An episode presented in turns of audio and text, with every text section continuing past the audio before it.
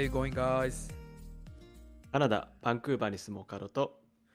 オーストラリア・シドニーに住む木村が配信するポッドキャスト、オカルト木村の海外上始まりました。始まりました。今週末はね、イースターだね。そうだね。イースターとかさ、日本にいた時はさ、あんまり正直知らなかったけど、結構こっちではね、なんか盛大に祝ってる感じあるよね。そうそうそうそう。学校も、こっちだと、あの、2週間これから休みになったりするし、そもそもまずうん祝日でさ、で、今週、俺の職場も、金曜日と、えっ、と、日曜日は休みになってんだよね。そうそう。んんそうだね。仕事休みの人も多いね。うん。まあ、そもそもなんか、イースターってなんか、日本にいた時はあんま知らなかったけど、なん、なんなんだろうってなった時さ、うんなんか知ってた？そう、全然知らなかった。最初は全然知らなくて、で、なんかスーパーとかで、なんかイースターって書いてあったり、なんかイースターのチョコレートとかあるなっていうぐらいの認識だった。ああ、そうそうだよね。うんなんか、結構さ、クリスマスは日本でも大きいイベントになってきてるっていうか、もうだいぶ大きいイベントだけどさ、あのー同じように、キリスト教のなんか大事なイベントの一つなんだよね。うん、そうだね。結構なんか家族でなんか集まったりする人もいるらしいね。うんうんうん。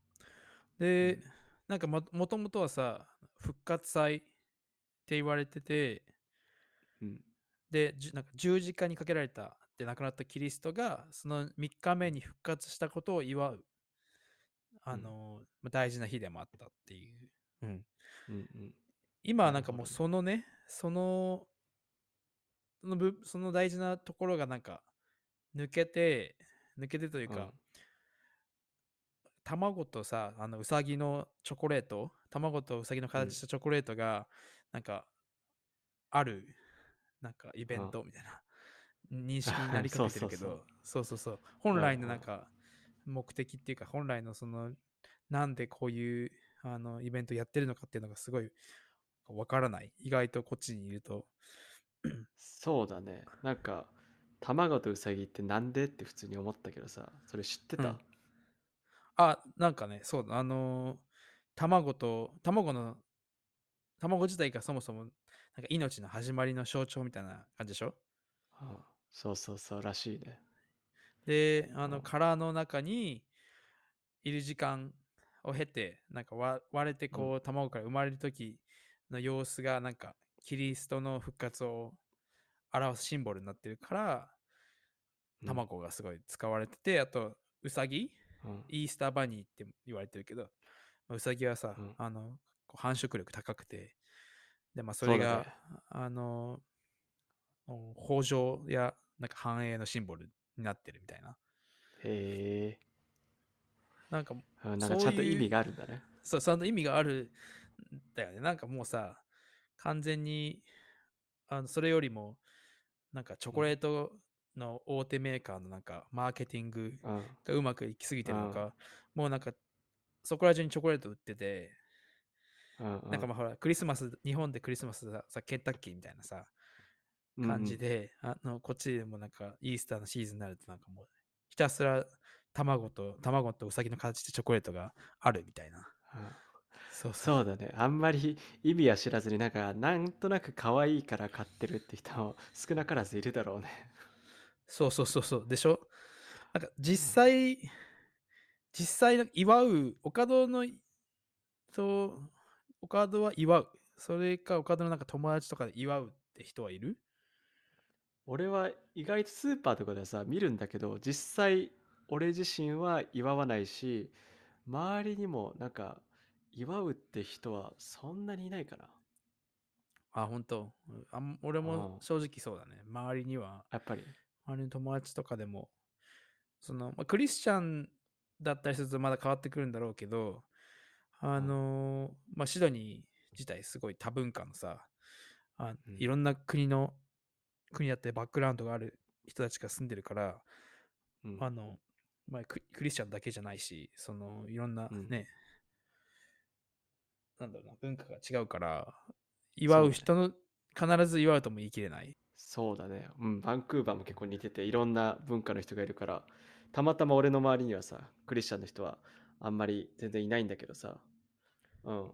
だから、みんな一応休みだから、まあそれはそれでよしとして、でも別に特別祝うわけじゃないみたいな、そんな感じかああ、そうそう。なんか祝日だからラッキーみたいな。な。うんうん。そう、そういう認識だよね。そうだね、そんな感じだね。結構、なんか年々というか近年、まあ、うん。ちょっと物議を醸してるというか、あのーどうするべきなのかっていうところをちょっと、すごい話し合われてることの一つとして、うん。このすごいしオーストラリア自体が多文化の国にどんどんもっといろんな人がどんどん入ってきて多文化になってる中で、このなんかクリスマスとかさあの、うんイースターとかキリストのキリスト教にまつわる日は国の祝日になってるけどさ他の宗教のにとって大事な日はうん。祝日しなくていいのっていううんうん。あのどう思う？確かにね、なんかもうそれがさ、普通になりすぎて考えたことなかったけどさ、でも実際、もともとは、例えばカナダはさ、そのキリスト教の人じゃなくてネイティブの人がいて、で、うん後から人たちだ人たちだから、なんか、それを考えたら別にキリスト教じゃない人たちもさ、後から来た人なんだから、一緒なわけじゃん。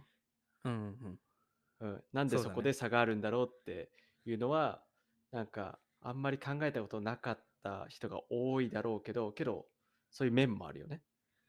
そうそうそうそうそう。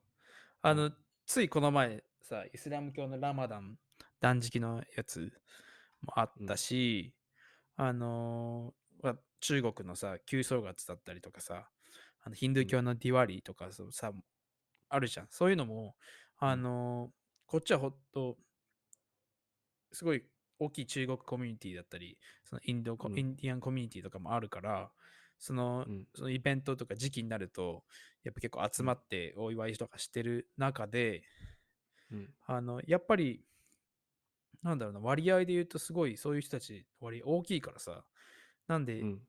まあ、やらないのか、なんで救いつにならないのかなって思いつつも、なんか、うん。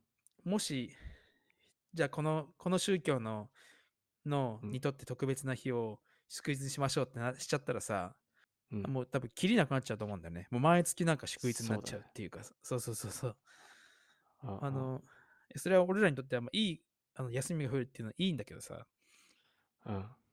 なんか切りがなくなっちゃうから、まあ今のままでいいかなって思う。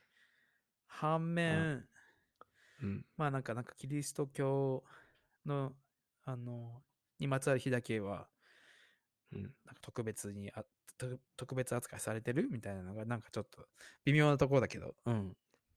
そうだねなんか結構無意識にちょっと優遇されてるというかなんかそれを言ったらいやなんか祝日ぐらいさ別に損するわけだ損するわけじゃないんだからいいじゃんって思うかもしんないけどさそれちょっとの優遇の積み重ねでなんか大きな差が生まれちゃわないかなっていう懸念もあるよね。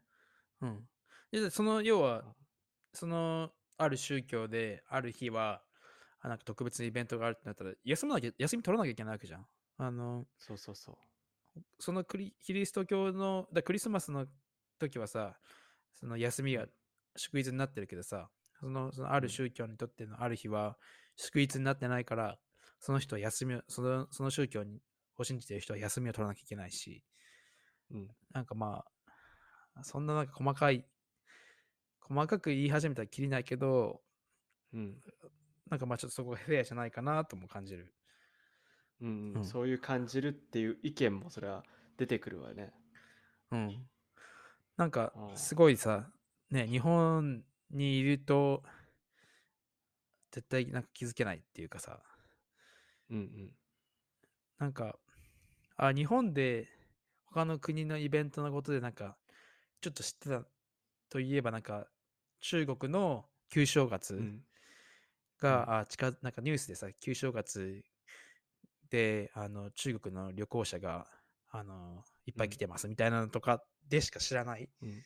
から、なんかうん。こっちにいるとそういういろんな国の、いろんな国のいろんな宗教のそのイベントだったりがこうあるからさ、ちょっとうん気に、なんだろうな、気になる、興味を持つきっかけができる。そうだね。もちろんさ、祝う、祝わないは最終的に個人の判断だしさ、あのうん、どうしてもどう何をしたってさ、全然いいんだけどさ、なんかこう、盲目的にこう、なんかみんな祝ってるから祝おうじゃなくて、こういう歴史があったりさ、どうしてこんなんしてるのかなって知ってそうはないと思うからさ、うん今日のこれをきっかけにちょっと調べてみてもいいかもね。そうだね。Alright, thanks for listening guys. こんな感じでバンクーバーとシドニーからポッドキャストを配信していきます。二人に話してほしいトピックや質問等ありましたら、OK. 海外事情 gmail.com または Instagram アカウントでご連絡お待ちしております。それでは、お疲れ様です。お疲れ様です。失礼します。失礼します。